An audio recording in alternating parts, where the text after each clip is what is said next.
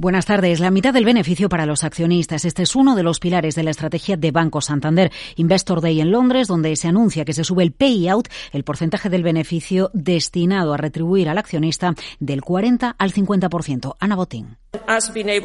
Ser capaces de devolver más beneficio a los accionistas. Vamos a continuar con la entrega del 50% en cash y 50% en recompra de acciones en 2023. Y muy importante, en estos niveles, en la cúpula, todos consideramos que la recompra de acciones es la manera de crear más valor para el accionista.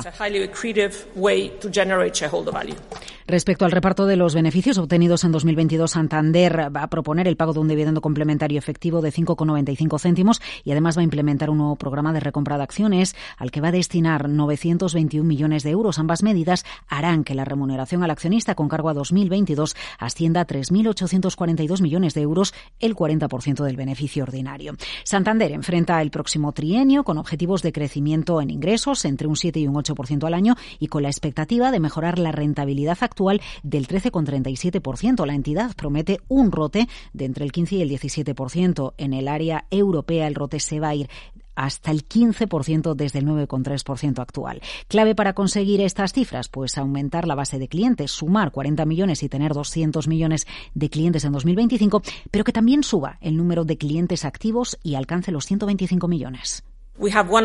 Tenemos una de las mayores bases de clientes del mundo. Queremos alcanzar los 200 millones al final del periodo. Es una gran subida. Importante centrarnos en clientes activos. Botín apoya parte importante de la estrategia de crecimiento del banco en los próximos años, en el comportamiento de los tipos de interés, pero también en la banca minoristas. ¿Dónde vemos gran oportunidad? Es en los particulares, es en la banca comercial.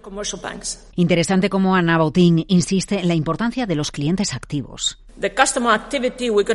La actividad del cliente se va a medir por transacciones, por clientes activos, así que cuando se mira cómo crecemos en ingresos, digo que tenemos vientos de cola por primera vez en ocho años. Santander se compromete a mantener su ratio de capital básico nivel 1 fully load por encima del 12% a lo largo de los tres años, pero el compromiso en el que más insiste su presidenta Nabotín es mayor valor para el accionista. Hoy marca un nuevo comienzo para el Santander, nuevas ambiciones entrando en una nueva fase de sostenibilidad y más creación de valor para el accionista.